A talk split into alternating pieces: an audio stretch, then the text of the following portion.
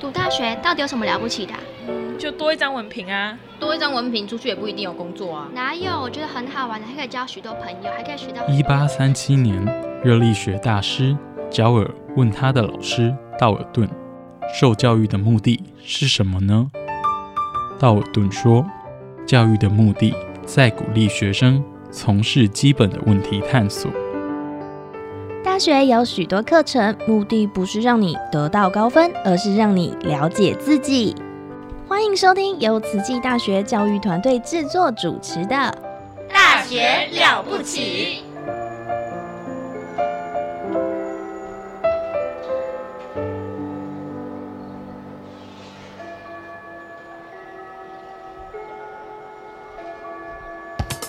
您好，健康哦。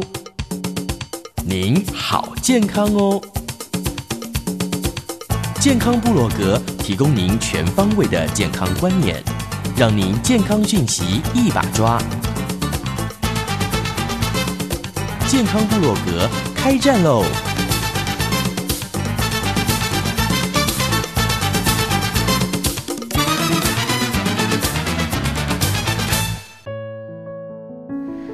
大家进入我们的健康部落格，我是秀芳。上次我们节目讲的非常的火热，因为讲到了肥胖，肥胖我的反应就很激烈啊，因为我也很想要减重。那我们来欢迎我们身材最棒的温慧珍温博士，您好。秀芳好，大家好。是温老师告诉大家这个秘密，温老师也曾经小胖胖，对不对？对，没错，我小时候都被人家捏我的可爱的脸庞，然后就叫阿布吉呢，好可爱、哦。我们现在讲 baby fat 呢，对啊，我人家不是俗语说小时候胖不是胖，没关系，胖胖才可爱。错。老师说错，错，小时候胖就是胖。哦，很认真听哦，肥胖很认真肥胖听数量已经那么多了，对。哎你虽然体积缩小了，瘦下来了，但是你一不小心，哎，它还是很容易胖。你要说很容易复胖就是这样，对不对？没错，没错。嗯那我问问秀芳一个问题哦，哈，就是关于肥胖跟认知功能的问题哈。请问啊，你觉得成年的女生，就像我们，我们都是成年女性，哈，她的体重跟认知功能的关系，嗯哼，你认为一肥胖的女性，好，通常她的认知功能相对体重正常者比较好，嗯还是比较差？好，肥胖的比较差，还是说肥胖与否跟认知功能没有相关？肥胖与否跟认知功能当然有相关，嗯，对不对？大家上个礼拜我们认真听课，老师讲那么多，虽然。我们例子讲太多了，有没有让大家很混乱？最后到底是什么？这样 就是这个重点，就是这个。对哦，我们的肥胖的人，他会影响到我们的认知功能。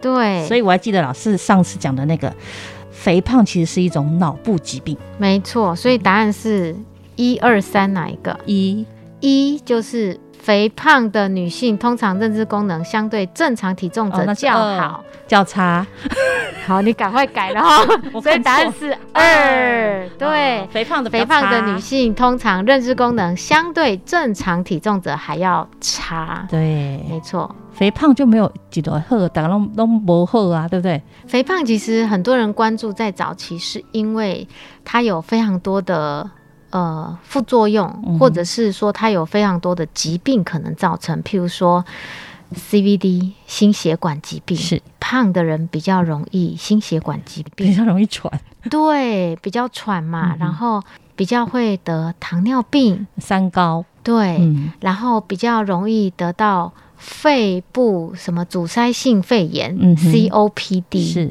然后也比较容易得到癌症，因还有身体是一个发炎的状态。我一直举我妹妹的例子，我妹妹很容易蜂窝性组织炎，OK，它就是一个发炎的状态。哦，发炎有很多人，像之前我有跟一个呃风湿免疫科的医师，他找了一群红斑性狼疮的女生，因为红斑性狼疮很多好发，它是一种免疫性的疾病，对，好发在女性居多。是，然后我们就让这些人去做运动，嗯哼，结果他的症状你知道吗？变好了，嗯，而且他的体能又增加了。哦，所以这个就是免疫力提升。免疫力提升。对对，哦，我我是听我妹讲说，医生说她循环不好，下肢循环不好，她每次只要有一点小伤口，她就要住院，那整个就红肿发烧。哦，那真的是、呃发炎的现象很严重嘿，就是因为它肥胖比较容易造成。上次老师算过嘛，她的 BMI 就四十九点五啊。四十九点四，哦，嗯我讲太多四十九点四，哦，对，四十九点四，就那已经是很严重，的肥胖的，然后也是一直处在发炎状态，对不对？对对对，但是我们说有很多种策略是可以改善的。好，当然要叫他动起来。像我之前，我其实，在大学的时候，我有去打工，我去医院的，我那时候在西部，嗯。我去医院的减肥门诊哦。带胖胖的人做运动。是那时候我才知道，原来肥胖不是我们现在所谓的就是就是就是胖而已，它是病态的肥胖。是，所以这些人是有做过一些手术的，嗯哼，譬如说胃间隔手术，是好，或者是他们需要甚至到抽脂。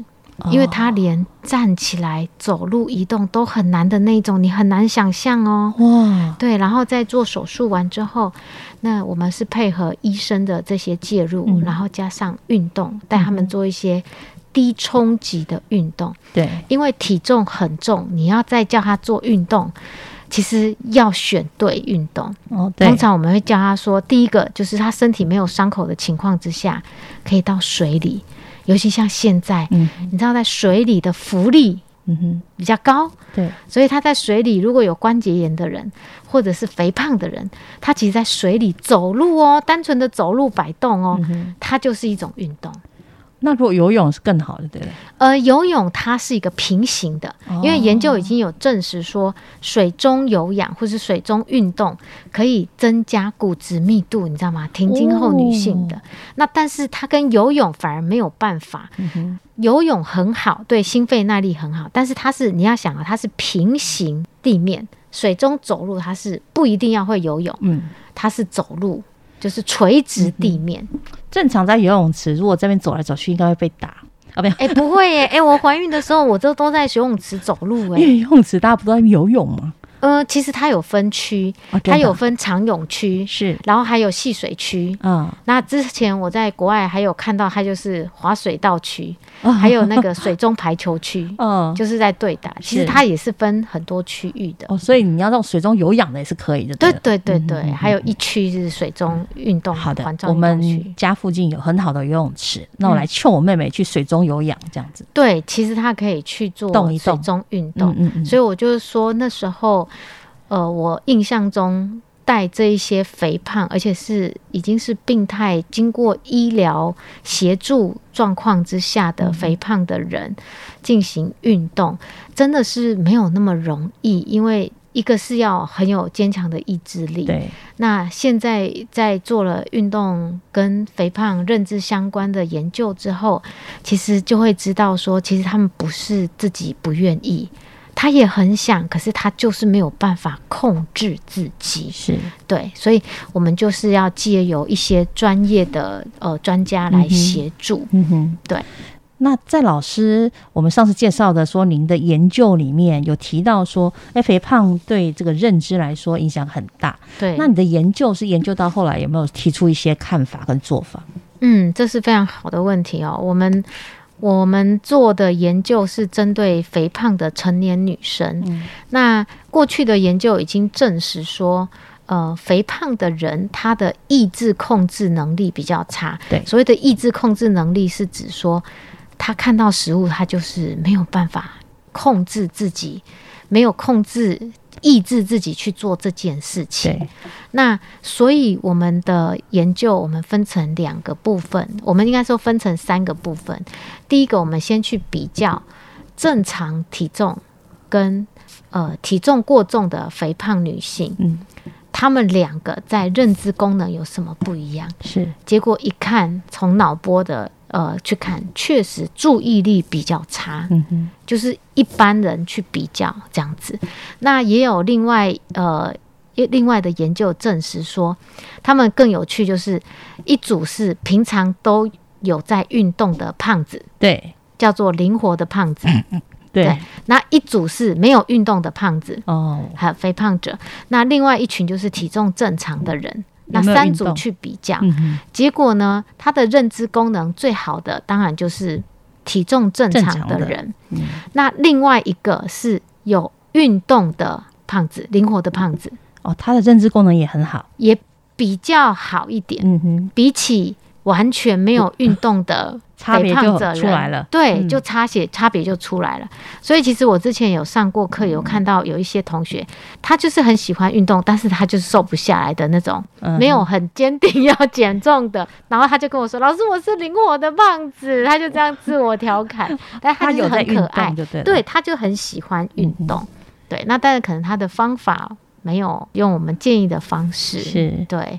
那后来呢，这位学生哦，他后来真的就去借助医疗的做胃间隔手术，嗯，然后呃，他毕业好几年之后就回来找我。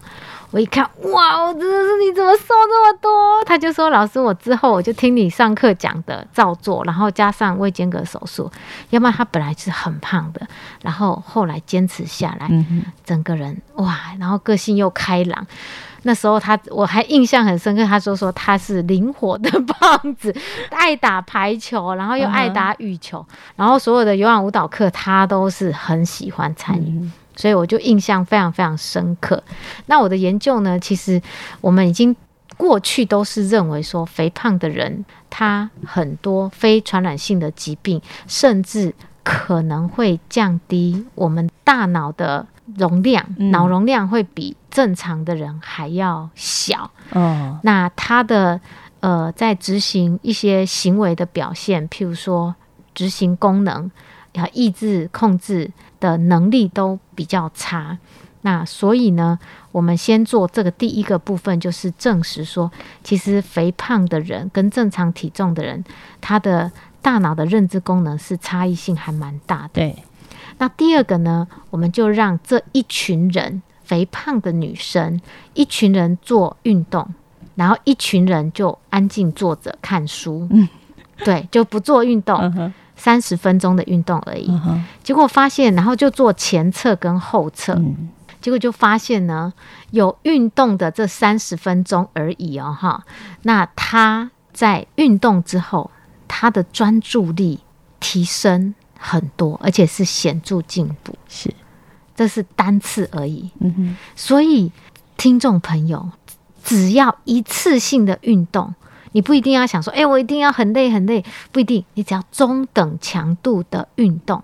好，而且我们设计的运动是只有三十分钟，而且是一分钟，就像你体验的 一分钟有氧，一分钟激励，一分钟有氧，一分钟激励这样子。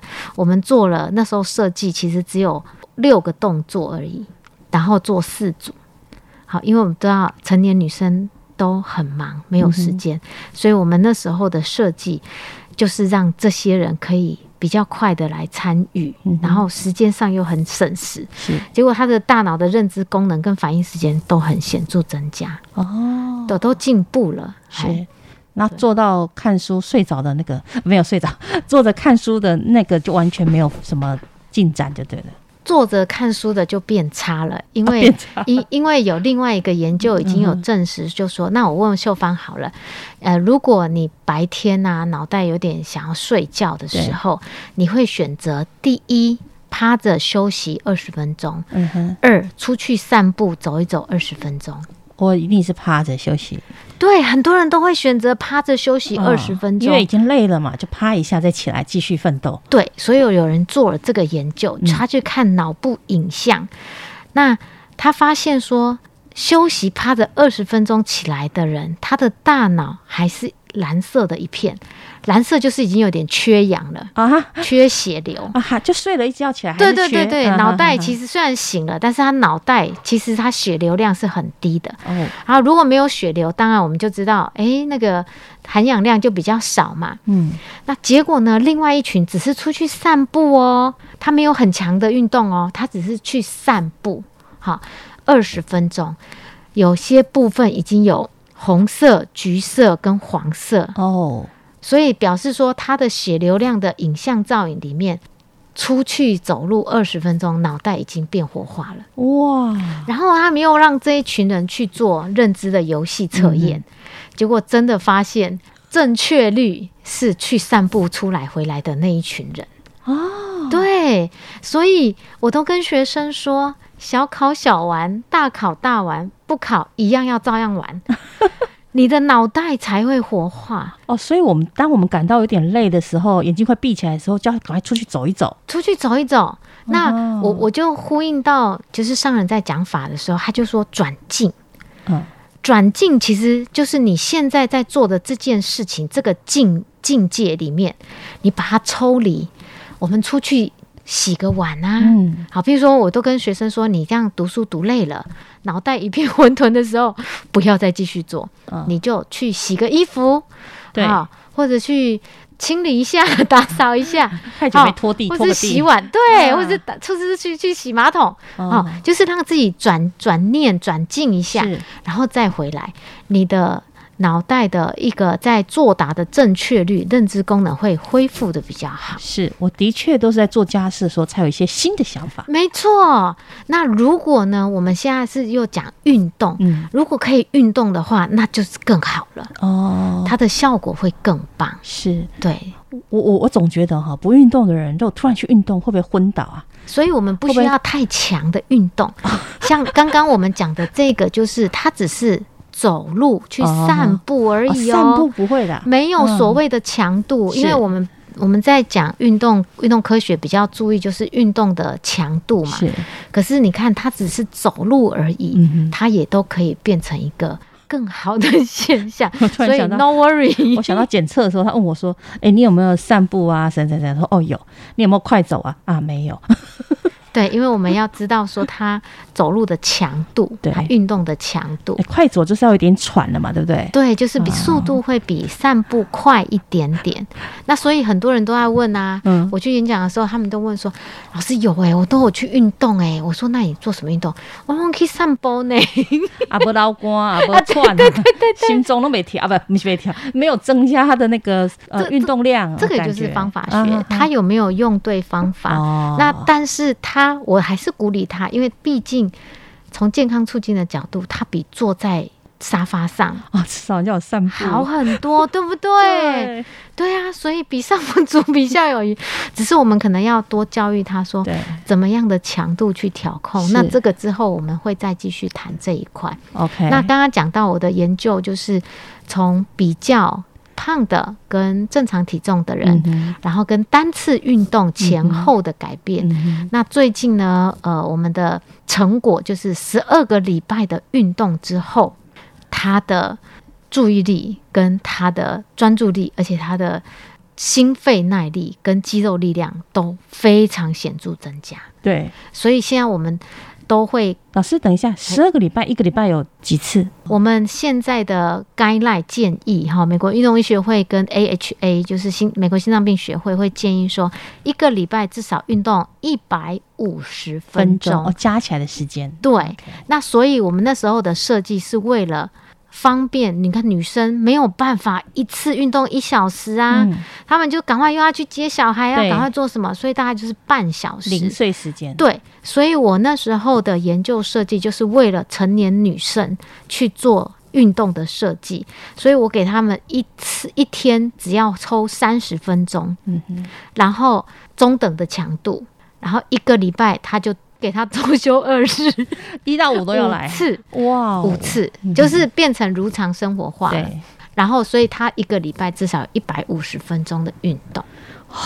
对，那这样下来，十二周下来变化就很大。很多人体重降低非常多。嗯像我印象很很深刻的是，有一个有一个妈妈，她体脂肪四十九趴，嗯身体的重量里面有四十九趴是脂肪。嗯哼，然后他知道之后，他吓到，他说：“哇，原来我是奶油师啊！”都是脂肪。对，嗯，然后后来呢，到呃十二周的时候，他体重就降下来了，他降了六公斤。哇，但是重点是，他降的大部分都是脂肪，啊，肌肉量增加，肌肉量增加。哦，对，所以我就我一开始我就说哇，那因为很多人都很在意体重，对，但是我说我们要在意的是体重里面的成分、身体组成，我们要的是肌肉量增加。嗯所以因为肌肉量增加之后，他睡觉消耗的卡路里也相对比较高。是。对，所以如果用对方法，当然除了我们都知道运动对体能的改变之外，其实对大脑的认知，所以每一个人都跟我分享说，哦，他不但是情绪变好，他连做事都比较有效率，是，对他的认知功能都提升了，所有一切都提升了，哇，真好。精神也变好了。就相信老师给老师十二周就好了，整个人蜕变。真的真的，然后他们的小孩都很都很喜欢我，嗯因为以前妈妈都会骂他们、念他们说：“赶快去写功课啦，赶快去做家事啊。”可是等到来上完课之后，每天回去心情都很好，家里都收拾的干干净净。妈妈会骂小孩，因为是更年期症状，就一运动一运动，更年期症状都没有了。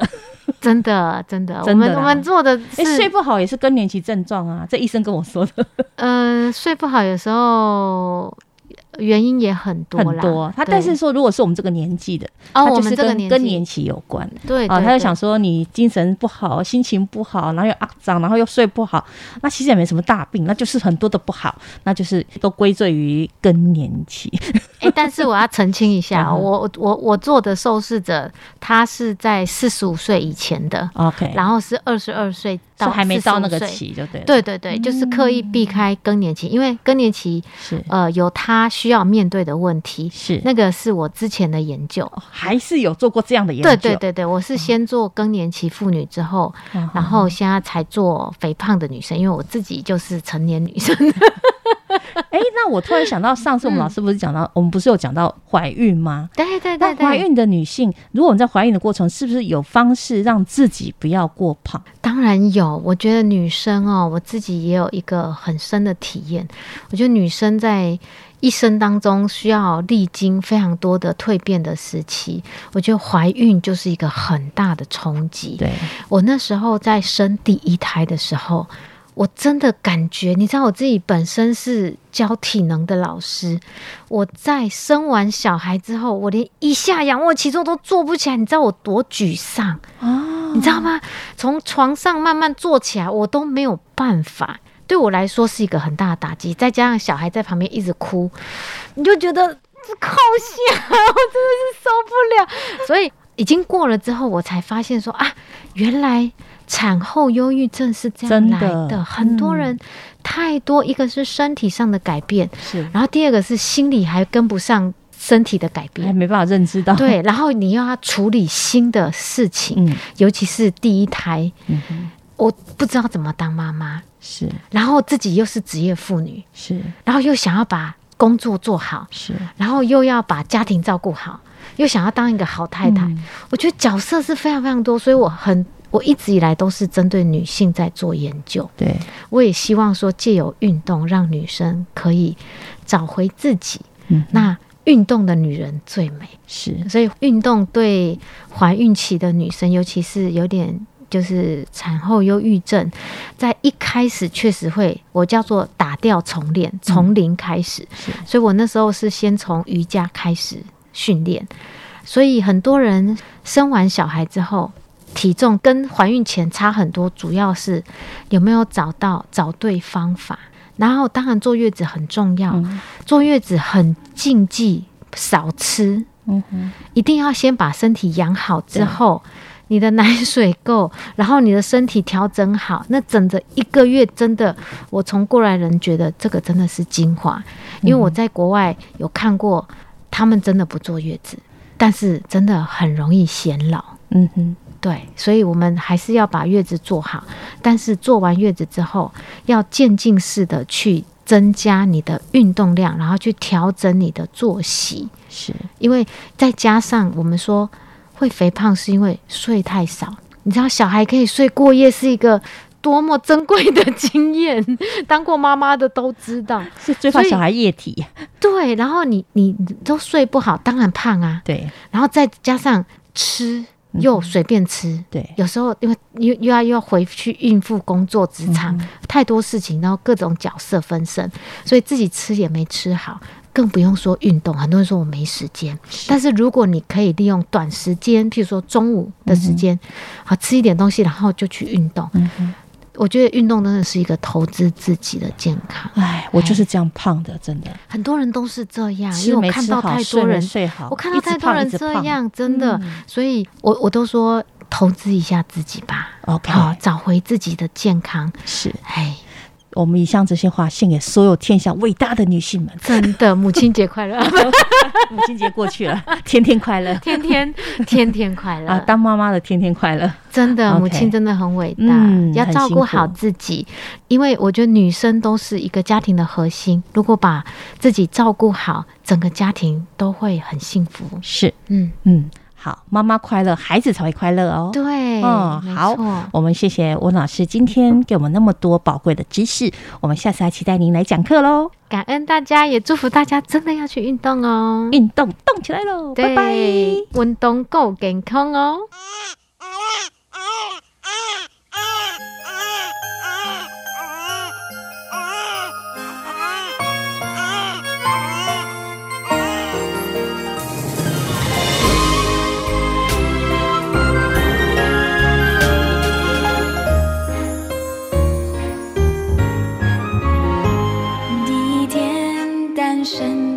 世界，我们就去探索冒险。